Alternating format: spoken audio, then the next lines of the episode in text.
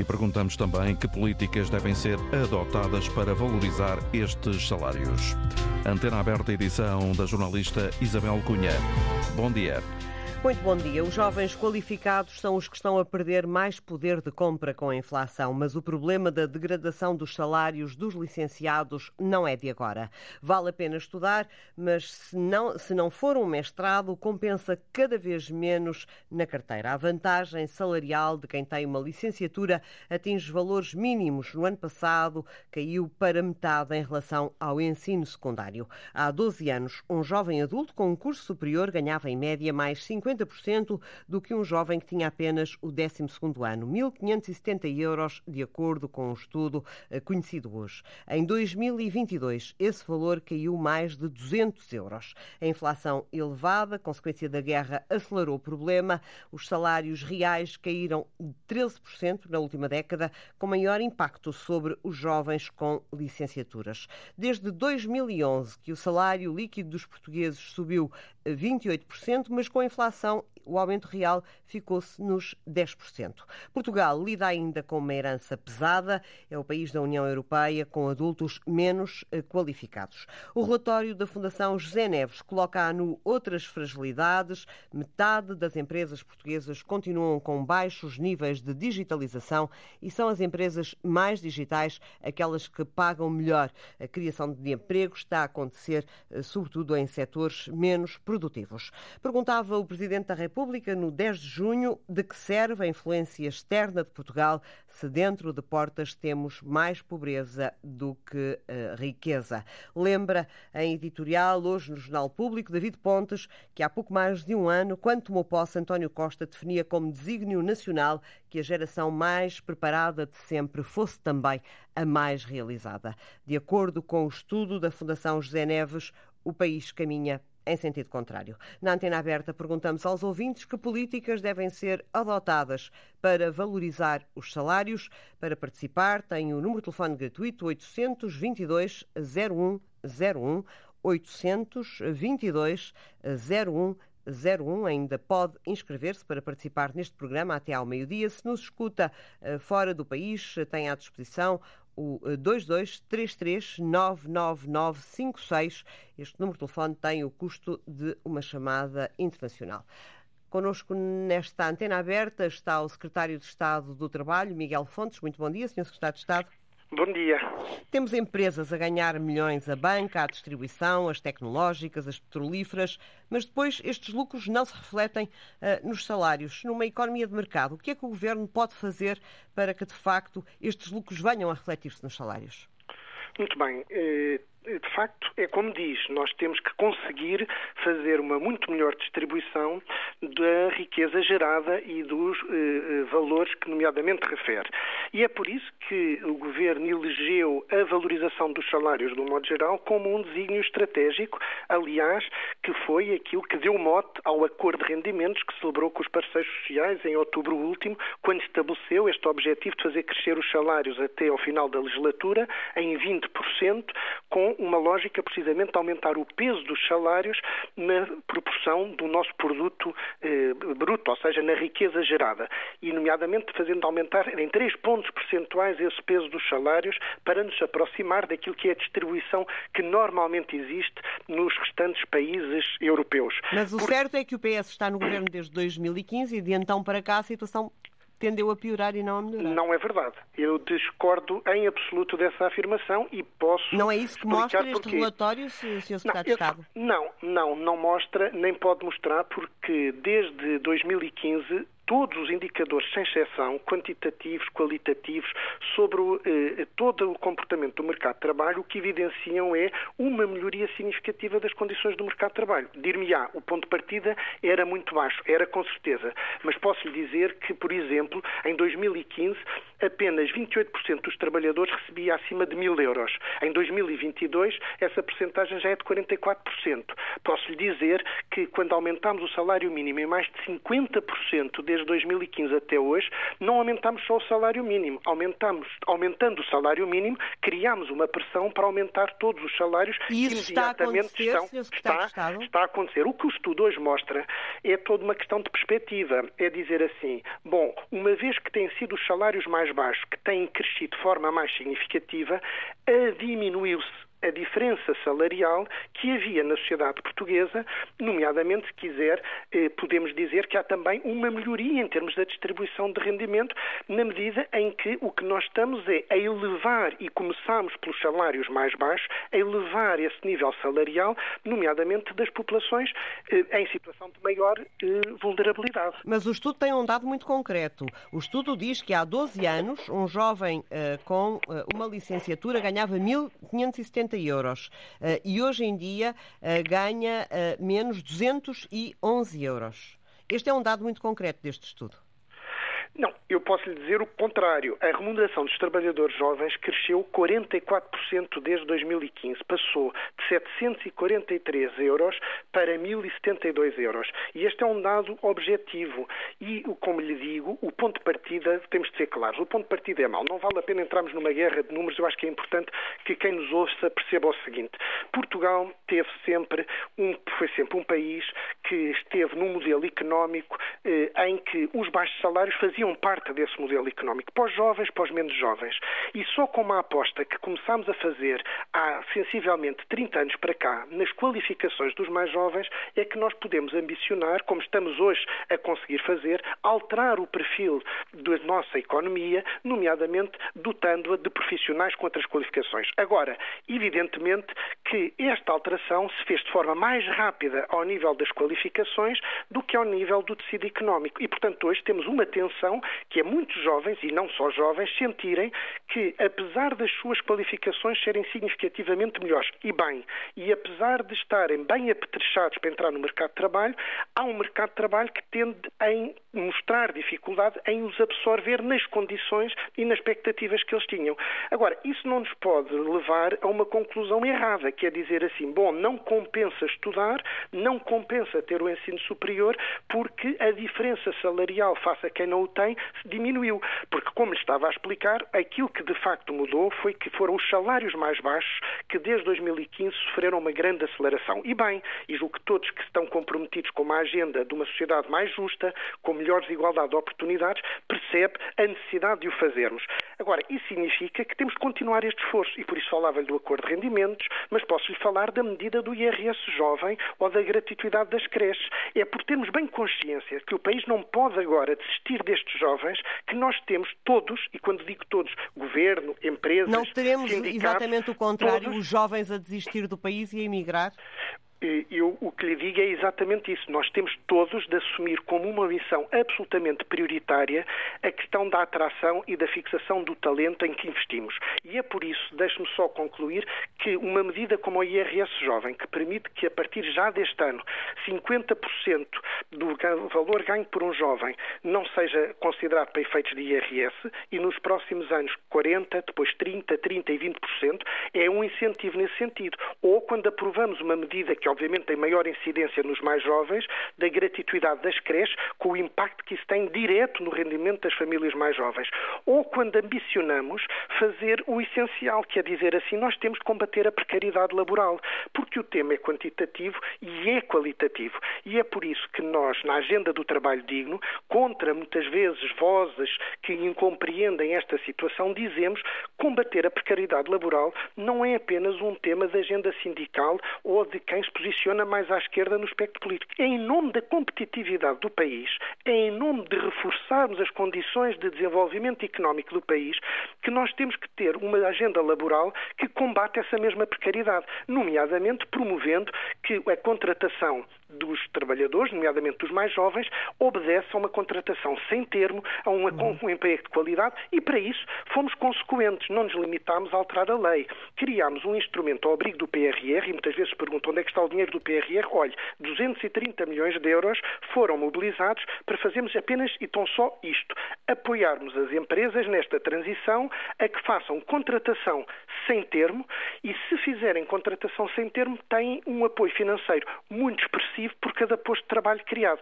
Portanto, nós estamos a mobilizar muitas e diversificadas medidas em simultâneo para precisamente abraçarmos este desafio que tem toda a razão. É há um desafio medidas, maior que o país hoje direcionadas especificamente para os jovens licenciados e para, eh, enfim, de alguma maneira atenuar esta, esta questão que é levantada pela Fundação José Neves de eh, os licenciados estarem a perder poder, poder de compra em, em comparação com aqueles que não têm a licenciatura?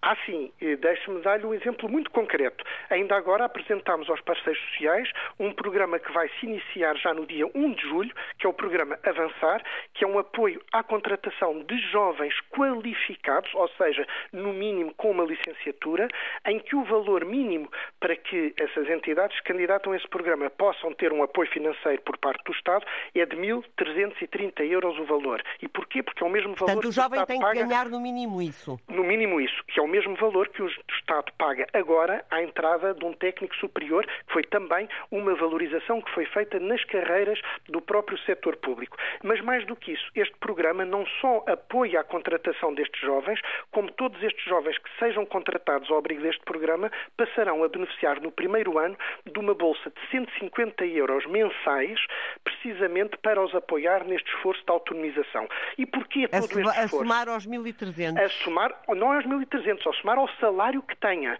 1.330 é o valor de entrada. E dir-me-ão, e porquê esta atenção? Precisamente por aquilo que estávamos a falar de início. Nós começamos por trabalhar a situação das pessoas em maior vulnerabilidade e, evidentemente, que aí apanhamos jovens e menos jovens, mas hoje o país tem que estar consciente que nós temos uma luta pelo talento. Tem Portugal, tem os outros países europeus. É a grande preocupação de um país, de uma região, de uma empresa, de uma organização, é conseguir atrair talento. Num país que, felizmente, tem muito pouco desemprego hoje. E essa é uma outra preocupação. Só lá com os empregadores, eles dir-lhe-ão da dificuldade em contratarem. Ora, nós temos que aproveitar este momento para a valorização dos salários, para que aquilo que muitas vezes dizemos, que as pessoas estão no centro das organizações, que as pessoas são uma dimensão absolutamente central então isso tem que ter tradução salarial e em condições de trabalho. E é por isso também que nós estamos tão preocupados em mexer ao nível das condições de trabalho e abraçamos um projeto piloto com uma semana de quatro dias, não por um capricho, mas de quem reconhece que criar as melhores condições, nomeadamente para atrair os mais jovens para o mercado de trabalho, para que aqui se fixem, é absolutamente essencial. E, portanto, isto é uma política integrada, é uma estratégia que visa precisamente responder a este desígnio, que é Fizemos um esforço, e bem, como país, na qualificação dos nossos eh, cidadãos, nomeadamente dos mais jovens, e agora temos de fazer o mesmo esforço para conseguirmos criar oportunidades para que eles sintam que este país também é para eles. E não fecharmos os olhos àquilo que é uma realidade, que eu não vou negar, porque obviamente seria negar o que não é possível, que é, há de facto uma competição hoje eh, pelos nossos eh, engenheiros, pelos nossos enfermeiros, pelos nossos gestores, enfim, para lhe dar apenas alguns exemplos, e ou o país faz um esforço de políticas públicas, os empregadores fazem esse mesmo esforço para os retermos, ou manifestamente o que está em causa não é só a justiça social, o que está em causa é a competitividade e o crescimento económico do país. Por isso eu insisto, melhorar as condições de essa, trabalho... Essa, essa competitividade eh, vem por aí abaixo, não é? Evidente, e por isso eu acho que é muito importante que se perceba que isto não é um tema eh, de, de fazer uma discussão tradicional entre discutir a precariedade e procurar aumentar os salários, como sendo uma agenda meramente da mas, mas, assim, sindical, é uma agenda tão sindical como empresarial. Certo. Uh, Deixe-me questioná-lo em relação a isso. Porquê que há tanta resistência das empresas em aumentar os salários? Só quando são obrigadas, obrigadas, uh, como por exemplo acontece com o salário mínimo, é que de facto aumentam os salários. Uh, como é que o Estado pode dar incentivos às empresas para aumentarem os salários? Essa é uma excelente pergunta e eu gostava de lhe dar uma resposta. Através da fiscalidade? absolutamente clara. Através da fiscalidade, como fizemos no acordo de rendimentos, nomeadamente dizendo que as empresas que se comprometeram a aumentar salários em linha com o estabelecido no acordo, neste ano no mínimo dos 5,1% e nos restantes anos em 4,8%, para chegarmos ao tal objetivo dos 20%, irão beneficiar, se o fizerem num quadro de negociação coletiva, irão beneficiar de um incentivo fiscal, nomeadamente por cada posto de trabalho que seja aumentado, eh, essa majoração fiscal existirá. Portanto, Mas é por é cada posto forma... de trabalho, não é pelo aumento dos salários? Não, não, é pelo aumento dos salários, ou seja, precisam de, imagina uma empresa que tem 100 pessoas, se aumentar as 100 pessoas em linha com este objetivo que está contratualizado, deverá a sua taxa de IRC ser majorada de forma muito favorável, significativamente, para poder ter esse incentivo fiscal. Mas o incentivo não pode ser fiscal e colocou bem a questão. Há aqui também uma dimensão que não vale a pena negar, que é cultural. Os próprios empregadores, também eles, eh, estamos a mudar o paradigma e hoje nós temos exemplos da excelência, do melhor e continuamos a ter alguns exemplos do pior. As boas organizações já há muito que têm percebido que têm verdadeiramente melhorar as condições dos seus trabalhadores. É por isso que este ano, deixe-me dizer, o aumento médio em Portugal já vai nos 8% com base em dados reais das declarações entregues à Segurança Social. Mas sim o aumento médio dos salários? Dos salários em Portugal. E para ter um aumento médio de 8%, significa, como todos compreendemos, que muitas empresas estão a fazer aumentos muito superiores eh, a, este, a este valor. E porquê? Porque as boas empresas, e são as boas empresas que também têm essa visão e que têm depois condições para o poder fazer, começam hoje a olhar para o seu talento de uma forma diferente. Não olham para o custo do trabalho apenas como um custo, um qualquer fator produtivo, como olham para um custo logístico, para um custo de comercialização, mas percebem que quando estão a olhar para o custo do fator trabalho, estão a olhar para uma rubrica que é também de investimento, porque não pagar bem às pessoas significa custo no final do ano. Significa que num mercado de trabalho com baixo desemprego, nomeadamente os mais qualificados, têm possibilidade de se moverem. E a mobilidade laboral é uma coisa positiva. E, portanto, as pessoas irão da empresa A para a empresa B e irão, obviamente, procura, na procura de melhores condições. E, portanto, se as pessoas quiserem reter esse talento e não quiserem ter custos acrescidos de uma excessiva rotação dos seus trabalhadores, imagino o custo da formação dessas pessoas, investir nelas para depois sistematicamente as ver partir para outras empresas, não têm outra alternativa com mais ou menos generosidade do que não aumentar os salários. O tema, evidentemente, por isso é que eu digo, não é um tema meramente de incentivo fiscal, é um tema também de estratégia de gestão e é um tema, obviamente, das empresas conseguirem acomodar estes aumentos salariais. E, evidentemente, isto é uma realidade muito desigual. Num tecido económico em Portugal, em que a esmagadora maioria das empresas são microempresas, pequenas empresas, isto é um desafio hercúleo, é um desafio gigantesco. E porquê? Porque nós precisamos também de escala em Portugal. Estas dimensões andam todas verdadeiramente eh, indissociavelmente ligadas umas às outras. Evidentemente que são as empresas com maior músculo, com maior dimensão, que estão em melhores condições de fazerem estes aumentos e de se posicionarem num mercado que é competitivo pelo talento. Num país onde nós temos essencialmente micro e pequenas empresas, é evidente que mesmo quando as empresas percebem que precisam de apostar mais nos seus trabalhadores, muitas vezes assustam-se e, portanto, não é só uma questão de maior ou menor generosidade, dizer será que eu vou gerar valor suficiente para o fazer? E aquilo que nós temos que provar, como provamos como país, é que quando muitos diziam que aumentar o salário mínimo, concluo já, que, para, que aumentando o salário mínimo iríamos gerar, não sei se recorda disso, em 2015, imenso desemprego, que iríamos pôr em causa a competitividade das empresas portuguesas, que iríamos pôr em causa a competitividade do país, Ora, aquilo que nós assistimos foi precisamente ao contrário. Foi porque aumentámos o salário mínimo, que aumentámos os salários imediatamente a seguir, e criámos condições de grande eh, crescimento de, em termos do mercado de trabalho, tendo hoje números como nunca tivemos. Nós temos um recorde sempre da população empregada em Portugal. Nós temos hoje Mas com baixos salários. Ativa... É, é uma realidade com baixos salários. O salário médio, sabemos-lo, anda pouco acima dos mil euros. Gostava apenas de o questionar... Não, o salário médio, deixe-me dizer, hoje já está nos 1.300 e qualquer coisa euros, mas deixe-me dizer, não vale a pena eh, negarmos o, o, o que é óbvio. O que é óbvio é que o país é o que é, não é a régua esquadro. Nós temos uma herança de baixos salários. Eu comecei por aí. E eu não me eh, vou pôr a negar o óbvio. Esse é um desígnio que nós temos todos de abraçar. Tem razão. O país tem um problema ao nível da remuneração e por isso o fizemos e o elegemos esse problema como um problema estratégico e por isso mobilizámos os parceiros sociais num acordo para aumentarmos os salários ao longo desta legislatura e mexemos na fiscalidade e vamos continuar Mas ainda assim abaixo da inflação, Sr. Secretário de Estado, ainda Não, assim abaixo da inflação. vai-me permitir que discorde porque o ganho agregado eh, dos aumentos salariais relativamente à inflação, o saldo é claramente positivo, porque a remuneração média cresceu 28% de 2015 até 2022 e no mesmo período a inflação foi de 13,4% a inflação acumulada. E, portanto, mesmo aí temos que reconhecer que há um ganho real dos salários. Mas também, vamos ser claros, a inflação atropelou-nos a todos. Ninguém, obviamente, esperaria termos tido um ano como o que tivemos com estes níveis de inflação. Felizmente, como Para também terminar, estamos queria, a ver, queria... já estamos a reduzir essa, eh, eh, todos essa taxa de inflação, os valores estão a voltar de forma eh, consistente para Mas valores que eram os portugueses ainda não notam. Sr. Secretário de Estado. Deixe-me só, para concluir, colocar-lhe uma questão que tem a ver com uh, uma recomendação uh, da OCDE uh, que acabou de sair e que recomenda a Portugal que diminua as contribuições patronais para a segurança social dos trabalhadores com salários baixos, isto de forma a mitigar o impacto dos aumentos do custo de trabalho. Esta recomendação da OCDE vai ser acolhida pelo Governo? Olha, esse estudo da OCDE é muito curioso e eu sei que temos de terminar, mas dê-me só 30 temos, segundos. E era, para... era só mesmo esta pergunta. Não, mas deixe-me, dê-me só 30 segundos para dizer. É que parte de pressupostos que eu não sei quais são, mas não são manifestamente certos. É que insiste em dizer, falar dos efeitos negativos e perniciosos para o mercado de trabalho do aumento do salário mínimo. É esse o ponto de partida. Ora, não há nenhum elemento empírico, não há nenhum estudo, não há nenhuma realidade que o ateste.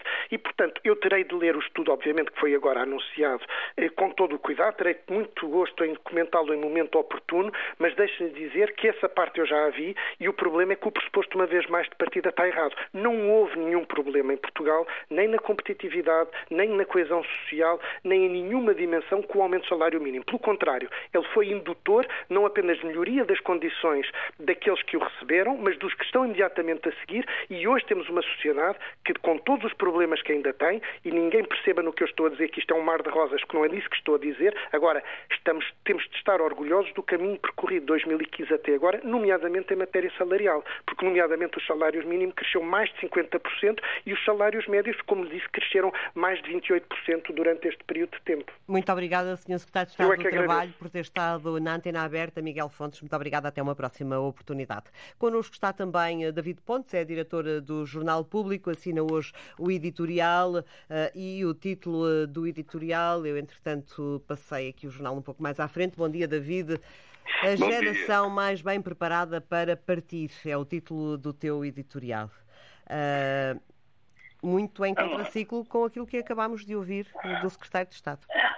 Não, não, totalmente. Eu acho que, obviamente, o Secretário de Estado faz aquilo que lhe compete, que é puxar pelos números positivos e há uma evolução em alguns indicadores na economia e no emprego que é razoavelmente interessante para aquilo que tem sido o, o, país. Nós temos tido um crescimento económico, por exemplo, no primeiro trimestre, que levou mesmo o, o FMI a duplicar a sua previsão de subida do PIB para 2023. Ou seja, nada disto tudo é mau. O que é razoavelmente difícil e complicado, e daí o meu editorial, é para uma faixa da população que tem a ver com os jovens licenciados e que sim, nós pressentimos, até no próprio discurso secretário de Estado, que o nosso futuro está amarrado a eles. Eles são a geração mais bem qualificada, são aquelas que pode ajudar de melhor maneira a mudar o perfil da nossa economia e nós percebemos pelas contas do estudo eh, que trabalhamos eh, que de facto isso não está a acontecer. Como, como disse o secretário de Estado, e com alguma razão, se compararmos uh, os dois níveis, daqueles que têm ordenados mais baixos com aqueles que têm ordenados médios, há um estreitar do fosso entre os dois, porque também há um crescimento daqueles que são mais baixos. Mas há também uma estagnação do valor, mesmo uma diminuição de, desse valor, nos ordenados daqueles que nós olhamos como a geração mais competitiva, mais bem formada para tentar alterar um país que continua a ter tremendos problemas de competitividade. E é um país em que o desemprego, apesar de tudo, está contido, mas os contratos a termo subiram cerca de 7,7%, o que não é, obviamente, um bom sinal. Eu não estou a dizer, nem o meu editorial diz, que o, que o Governo não tem feito algum esforço. O que eu estou a dizer é que, olhando para aquilo que é o seu desígnio principal, esse esforço não está a ser suficiente para mudar e não está a ser claramente suficiente para estes jovens bem formados que olham para aquilo que conseguem Para não os deixarmos fugir, no fundo é isso, não é? Não estamos No a é conseguir isso. ter políticas para que não fujam. Claro, e quando nós falamos de, de- e quando falamos de políticas, eu também acho que é importante as pessoas, nós somos demasiado estatistas nisto. olhamos sempre para o governo e para o Estado como os únicos responsáveis, eu não digo que não sejam os maiores pela economia. Ora, isso não é assim.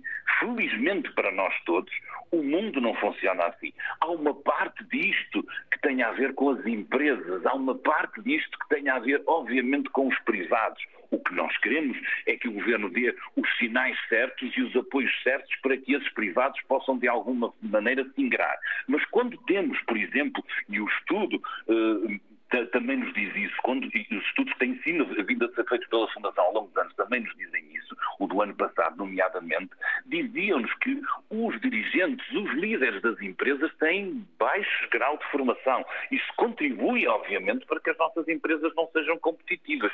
E isso é algo que ultrapassa a ação do próprio Estado, que não pode, obviamente, entrar na empresa e exigir que elas sejam geridas por doutorados e por gente que tenha eh, capacidade académica, mas formação, para levar um bocadinho mais longe Isso leva-nos para, para outra discussão que é a, a falta de qualificação uh, dos adultos em Portugal, que ainda é uma herança pesada. Muito obrigada, David Pontes, por ter estado connosco nesta antena aberta. A parte para o contacto com os ouvintes. António Rama, uh, Liga-nos de Coimbra. Muito bom dia, António. Bom dia. Uh, olha, eu queria dizer que, efetivamente, os jovens são qualificados para sair.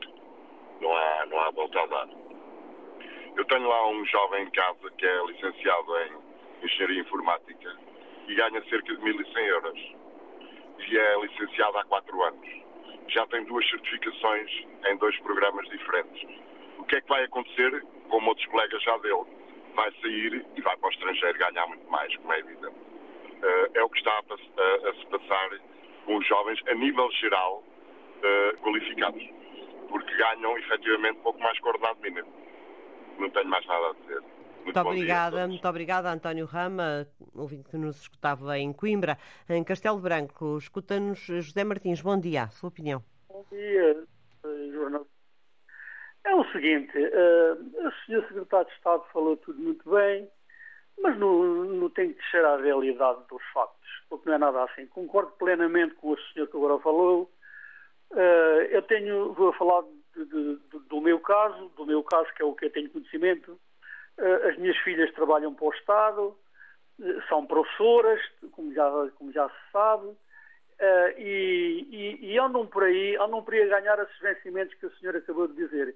Elas têm, elas têm, e como elas há milhares, porque apanhou essa, essa, essa, essa, camada, essa franja toda dos, dos, dos 30 e poucos até os 40 e muitos, apanhou-os todos muitos fugiram de cá e os que cá ficaram estão, nessa, estão nesse patamar de vencimentos. Mas depois, o que ninguém falou, nem o seu secretário de Estado tocou nisso, é quanto é que depois o Estado ainda o vai buscar em RS. A trabalharem muitas vezes, a fazerem metade do horário numa escola a 36 km, vão fazer outra metade do horário com viaturas que foram compradas com as próprias economias dos pais e dos avós, e, e portanto, a ouvir. Estamos a ouvi-lo, sim, sim, estamos a ouvi-lo, José. Uh, e, portanto, o que eu quero dizer é que ganham muito mal e, e o pouco que levam para casa é depois sacado em RS. Em RS. Eu tenho um caso que lhes contaram, este, este caso que agora com, é, é, ia a fazer horário a uma escola e a outra escola com distância de 36 km de distância, a, a consumir tudo o, o, o, o, o pai o avô lhe vai dando, e depois ainda mandaram uma conta de IRS ao, ao fim de 1.500 euros para pagar. Isto, isto é inadmissível. Falarem dos jovens, estou a falar entre os 30 e poucos até os 40 e muitos, 48. Eu esses, eu esses aqui que andam lá por, por, pelo estrangeiro, esse é um, um, um dos vossos programas todos, noite e de dia. Portanto, a, realidade é esta. O senhor, o senhor secretário de Estado fala muito bem, mas tem que vir ao terreno e falar com os jovens. Eu estou a falar em funcionários do Estado, é do que eu tenho conhecimento. E só para terminar, minha senhora, já que me deu esta oportunidade, hoje vamos terminar em bem. Eu, com a quarta classe, eu com a quarta classe, eu ganhava mil euros há 30 anos a trabalhar para o Estado e andava com uma viatura do Estado. E tinha ajudas de custo. Quando havia lá dinheiro para as pagar, muitas vezes fazíamos e também não nos as pagavam. Isso foi no tempo do António Guterres. Então, eu, essas duas filhas, enquanto o António Guterres lá, lá esteve e pôde manobrar as coisas, davam, davam pelos filhos 90 euros. Os filhos do, do, do, dos funcionários do Estado. Nunca mais isso, isso, isso, apareceu. É preciso falarmos dessas coisas. Muito obrigada, José. Muito obrigada, José Martins. Bem, haja pela atenção. O chamado abono de família já me ocorreu. O abono de bem, família. Muito obrigada pela participação em Almeirim. Escuta-nos António Patrício. Bom dia, a sua opinião. Bom dia. Eu, eu vou-lhe pedir, António, que baixe Sim. o volume do seu rádio, porque estamos, uh, ah, estamos a ouvir aqui, em não, duplicado. No, no, meu ateliê. No, no meu ateliê. Pronto. Isto é assim, fala-se aí muita coisa, daqui e daquela, uns ganham menos, outros ganham mais. Isto é assim, minha senhora. Eu fiz a quarta classe, o meu pai nem me perguntou se eu queria ser engenheiro ou doutor. E então havia aqui uma oficina de Almeirim de carpintaria, marcenaria e assim. E então eu fui para lá aprender uma profissão, que é a profissão que eu tive ao longo da minha vida, e deu-me para sobreviver. Portanto, mas é profissões, muita gente está aí não dá valor às profissões dos outros, está a perceber? Porque a minha profissão é carpintaria. Portanto, aprendi tudo, desde carpintaria de limpos a confragem. Faço madeira, fiz, agora já não faço tetos madeiramentos patilhados, fazia-se tudo, acartava-se portas por aí acima. Até em Lisboa fazia muito trabalho, no edifício era um castilho, é que assim tem carpintaria toda aí, mais um colega meu, da, por nossa conta, a Teixeira Duarte. Portanto, é pá, muita gente fala, fala, fala, mas tem que dar valor aos outros. Os outros não têm estudos, mas, não, mas têm uma profissão digna, que andaram a trabalhar e a pagar impostos para eles continuarem a estudar. Tem que se dar valor também aos outros antigos. Pois, é isso que hoje não se faz. Uh, muito bem, o, o, rapaz andou a estudar, tem um computador, mas vai na rua leva só uma pasta no, com o computador. Agora eu, para fazer um trabalho qualquer, levo uma carrinha cheia de ferramentas, são dois mil e tal uh, contos na moeda antiga, para fazer um trabalho assim, uma coisa assim, jeito nenhum. Pois, pá, pronto, eu arrependido da profissão tenho, já estive na Alemanha, Inglaterra, Holanda, e perdi muito dinheiro na minha vida não saber falar inglês. Porque né, eles falam, falam aí da Inglaterra, não sei o quê. É um país que paga a gente para aquilo que a gente sabe fazer. Pois, está a perceber. Estive na Holanda, um país mais pequenino que o nosso, fui, fui para lá trabalhar em 2003 na obra do TGV, no comboio de alta velocidade, trabalhei em Breda, na Confrais, que eu também sei fazer Confrais, está a perceber. E os holandeses têm o comboio a andar. E aqui falou-se no comboio, no comboio, no comboio, e os, os, os projetos foi tudo para o lixo, alguns, e nunca mais tem comboio. Portanto, é pá, eu não sei, olha, dou valor aos holandeses, que é um país pequenino abaixo deste. Vivem em algumas zonas abaixo do nível do mar e ainda agora aqui há, aqui há tempo estive a ver que aqui há uns anos trabalhei para uma empresa que era Engenharia de Monteiro, andámos no Porto de Sinos, queria-se alargar o Porto e não sei o quê, foi uma guerra doida.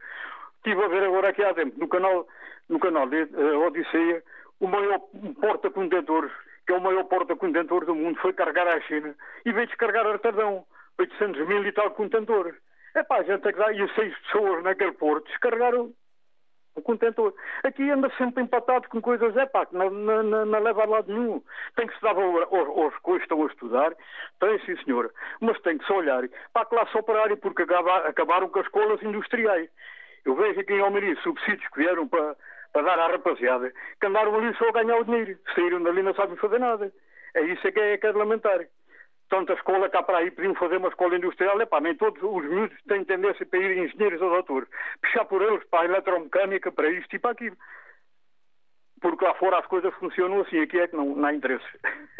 Muito obrigada, António Patrício, ouvinte que nos escuta em Almeirim. Se calhar, se calhar estou a falar mal, mas pronto, olha, é, é, as coisas que a gente É a sua opinião. Muito obrigada por participar nesta antena aberta. Uh, connosco está o professor de Economia uh, na Universidade do Minho, João Sergeira. Muito bom dia, Sr. Professor. Muito obrigada por ter aceitado uh, o nosso convite. Este estudo da Fundação José Neves mostra que temos um mercado de trabalho também desajustado. Uma parte significativa dos jovens adultos com o ensino superior estão empregados em profissões que estão desajustadas ao, ao seu nível de escolaridade. Uh, como é que se resolve esta, esta questão? Uh, bom dia e obrigado pelo convite. Uh, a questão do desajustamento portanto, entre as, as, qualificações e aquilo que é os postos de trabalho, podemos assim dizer, oferecidos no mercado de trabalho, de facto é, uma, é um tema relevante. É um tema relevante pelo seguinte. A sociedade portuguesa tem investido muito, as famílias e o Estado também, na educação, nomeadamente na educação superior. As gerações mais novas em Portugal, mais novas, portanto até aos 30 anos, já têm um nível de qualificação em termos de, de diplomados do ensino superior comparável à média da União Europeia, porque é um contraste absoluto com a geração dos seus pais, e, portanto, todos aqueles que têm mais de 50 anos, onde a grande maioria nem sequer o ensino secundário, que é o ensino básico, concluía. Portanto, houve um esforço muito grande da, da sociedade portuguesa em eh, aumentar de forma eh, muito expressiva a qualificação e que se traduz agora nestas taxas mais elevadas de, de, qualificados. Agora, a economia portuguesa, ou seja, é que não tem sido capaz eh, de criar postos de trabalho para, com um nível de complexidade e de exigência para um, ehm, o recrutamento destes, destes jovens. E, e nós estamos a, ao final de uma, portanto, estamos no início da, da terceira década deste século. Nós temos duas décadas em de, portanto, praticamente desde meados dos anos 2000 até, até, até à pandemia, onde o crescimento da economia portuguesa foi muito débil. E, portanto, sendo muito débil, quer dizer que também em termos, em termos de produtividade, nomeadamente, portanto, aquilo que é gerado em média por cada, por cada trabalhador, e, portanto, se não cresceu do ponto de vista eh, do valor produzido por trabalhador, os salários também acabaram por não produzir, não, não, não crescer, e teve também aqui outro efeito que é uma menor eh, eh, capacidade das empresas de tentar aproveitar este potencial das, das gerações mais novas.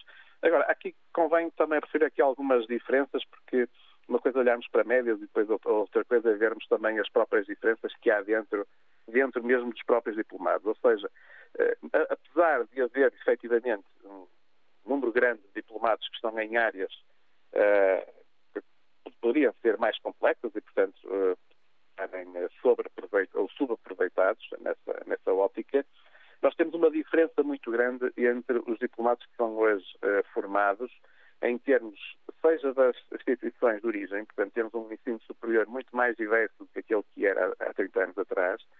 Temos também um número de graus, portanto, a diferença não é só uh, em termos horizontais, mas também em termos verticais, portanto, há uma maior diversidade de graus, o maior número de jovens que acedem uh, em estudos pós-graduados, nomeadamente, nomeadamente ao mestrado, e mesmo também dentro, quer dos mestrados, quer dentro das licenciaturas, uma diferença grande também nas áreas de estudo.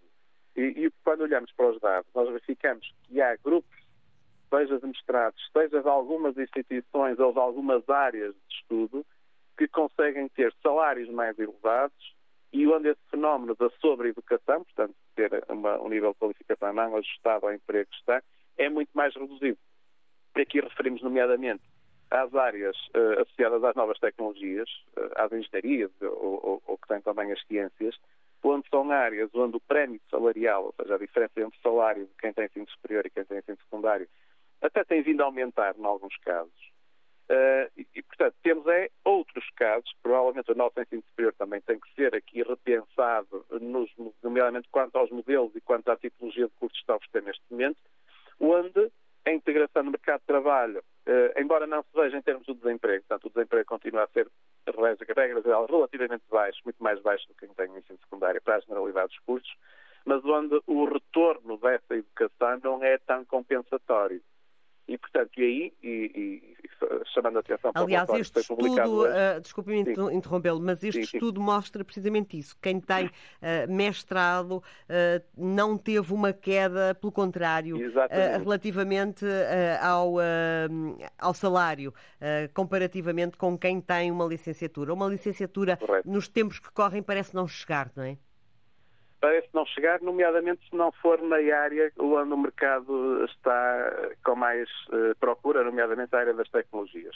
O, o relatório deste ano da, da Fundação José Neves também chama a atenção para um aspecto importante, que é a questão da digitalização, seja na, na educação, seja, seja nas próprias empresas, e como é que isso depois afeta também o mercado de trabalho. Uh, e porquê é que isso é relevante? Nós estamos a passar por um processo de transformação. Uh, há, duas transformações em simultâneo, uma que é digital e outra que vai ser energética e ambiental, que estão, digamos, as duas em paralelo. No âmbito da transição digital e, portanto, a revolução digital que está, que está em curso, uh, o que é que verificamos também neste relatório é que as empresas que têm eh, mais, ou seja, estão mais digitalizadas ou recorrem a ferramentas digitais mais complexas, tendem a ser mais produtivas, portanto, têm efeito positivo na produtividade e também tendem a pagar salários mais elevados. Uh, e há aqui ainda um espaço muito grande para um número muito significativo de empresas que ainda nem sequer atingiram o nível mais básico de, de digitalização. E que o nível mais básico muitas vezes é ter apenas ferramentas como usar de forma, de forma produtiva o e-mail ou, ter página na internet, uh, etc. Estamos a falar aqui de níveis de digitalização relativamente simples e que ainda há um espaço na economia portuguesa para crescer. Ou seja, também aqui do lado das empresas tem de haver aqui um crescimento nesta perspectiva. E, e, e do lado das, das, instituições de formação, nomeadamente dos politécnicos e das universidades, ao nível do primeiro ciclo, as competências digitais também são, uh, portanto, é uma forma também de tornar essas formações mais apelativas para o mercado e com maior produtividade. Ou seja, o, as competências digitais, e isto não é apenas usar o computador, portanto é muito mais do que isso, o uso das o ter essas ferramentas uh, digitais e, e, competências nesta área também acaba por ser um fator que permite maior empregabilidade e, portanto, maiores salários, que depois também as empresas que investem desse lado também conseguem maior produtividade e, portanto, maior, uh, melhor desempenho. Portanto, aqui uh, a ideia é perder, saímos aqui um pouco às vezes do círculo vicioso que é o país ter ainda um peso muito grande de setores de baixos salários, de baixa produtividade, uh, e conseguir que estes setores mais dinâmicos, que já existem, essas empresas mais dinâmicas, consigam crescer, consigam ocupar espaço dessas empresas. Uh, e os salários sobem mas... automaticamente. E os salários acabam por subir, exatamente. Muito obrigada, professor João Sergeira, professor Nada. de Economia na Universidade do Minho, pelo contributo que trouxe a esta antena aberta. Em Leiria, escuta-nos António Ribeiro. Muito bom dia. Bom dia, minha. Obrigado. Vamos lá ver. O, o motivo da antena aberta resulta de um estudo que foi feito pela Fundação José Neves. E parece-me que a questão central é que tem aumentado os lucros e esses, das, de algumas empresas isso não se tem repercutido nem no nível de vida dos portugueses, nem uh, na melhoria dos próprios salários. É claro que ouvimos o Sr. Secretário de Estado, uma espécie de vendedor de banha da cobra, que pôs em causa o próprio estudo e ou retirou do estudo apenas aquilo que, aquilo que lhe interessou. Porque a realidade é esta, os portugueses, uma boa parte dos portugueses, têm vindo a perder, a perder poder de compra há bastante, há bastante tempo. E quando se remete apenas para a melhoria do salário mínimo, o que nós verificamos é que há cada vez mais uma aproximação entre o salário mínimo e o salário médio. Por a distribuição muito, muito mal feita. Vamos ver, mesmo ao nível público, para lhe dar um exemplo. Faz sentido por exemplo, nós, nós temos um, um banco, a Caixa Geral de Depósitos, um banco público, que, cujos administradores eh, levam por ano entre 400 e 500 mil euros e um médico, quase no topo da carreira, leva 1.800 euros por mês. Será justo que um, um médico, no fim da sua formação, ganhe, como já aconteceu, porque eu, no centro de saúde onde eu fui fui consultado por um médico que ganha 9 euros à hora. Vamos lá ver, é se há aqui justiça.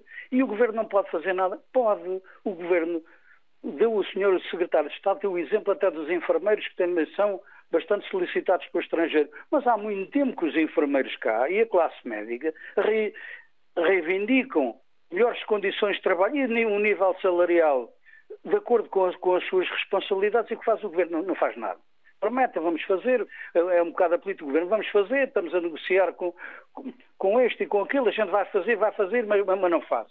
Mas, mas não faz. Esta é a realidade. Em relação aos jovens, há um problema que resulta, para já, enquanto agora ultimamente o senhor professor falou em mestrados e licenciaturas, é que há uma certa, sei lá, há uma, certa, há uma diferença significativa entre, entre o pré-Bolonha e o pós-Bolonha.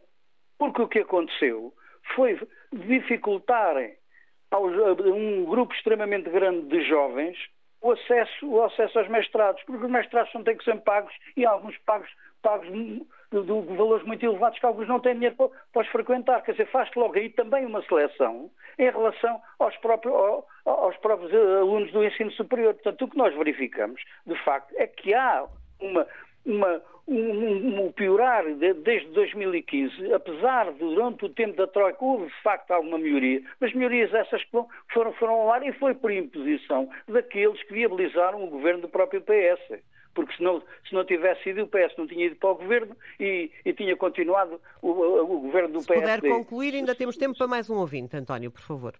Eu, eu concluo rapidamente. O que era bom era que, que, o governo desse atenção, de facto, às pessoas e em vez da propaganda que todos diz, ou na televisão, ministro, deputado de Estado, toda essa gente para intoxicar as pessoas dizendo que nós cada vez estamos melhor. E, é, e não é verdade. Não é verdade, não é por acaso que há lutas em todos os setores, quer da administração pública, quer mesmo no setor, no setor privado. É o que acontece. E também aquela medida que a OCDE agora propõe é o incentivo, é às entidades patronais pagarem pouco que é para pagarem menos impostos. Quer dizer, isto não faz sentido nenhum. Não faz sentido nenhum. O que há é uma.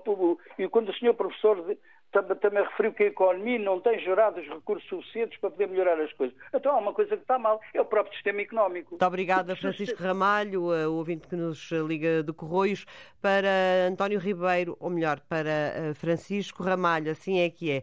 Para Francisco Ramalho, que nos liga de Corroios, tenho apenas um minuto e meio. Bom dia, Francisco. Então tenho de ser mesmo sintético. As intervenções hoje foram muito boas, nomeadamente esta de todas, com exceção do seu ministro. E a doutora Isabel Jonet também o desmente, ao dizer que até gente com trabalho, na verdade, recorre, recorre, ao Banco Alimentar contra a fome. Ora bem, mas perguntava a Isabel que políticas? Políticas patrióticas e que beneficiam o povo e o país. Por, por exemplo, e que preservem também a natureza e o ambiente jamais poderiam ter sido uh, plantados os milhares e milhares de, de, de hectares de, de, oliveiras e, e de amendoeiras de, cultura intensiva no Alentejo, estão a esgotar os solos. Portanto, salários dignos. Por exemplo, agora quando foi as comemorações do Dia de Portugal, no Douro, nas, no Douro, não é verdade, há falta de mão de obra. Porquê? Pois os salários são miseráveis. Nas pescas também há falta de mão de obra. E depois todos estes nossos compatriotas, na é verdade, emigram para o estrangeiro para, para, para ir trabalhar noutros, nesses setores, mas com, outro, com, outras, com outras coisas. Portanto, reduzir as assimetrias brutais, não é verdade, os lucros lucros da banca e dos grupos económicos quando os salários, na verdade, eh, sobem só na, visão do senhor secretário de Estado. Outra coisa, e termino com esta, devemos ter também uma política de, de, de, de dignidade e de não subordinação e nunca deveríamos estar a alinhar nesta guerra iníqua que se tivessem sido cumpridos os acordos de Minsk e não tivesse havido o massacre dos 15 mil mortos no Donbass, nunca teria havido invasão e a, e a, guerra não, não, não, se prolongava, e já agora termino mesmo a dizer que o Conselho Português para a Paz e Cooperação vai uh, ter manifestações contra esta e contra todas as guerras, na, na, em Lisboa, no Porto, na de Lisboa, por exemplo, é às 15 horas do dia 17, mas também no Porto e no Funchal. Bom dia para todos. Muito obrigada. Nós é que agradecemos a participação deste e de todos os outros ouvintes. A Antena Aberta regressa amanhã, depois das notícias das 11. Bom dia. Continua ligado à Rádio que liga Portugal.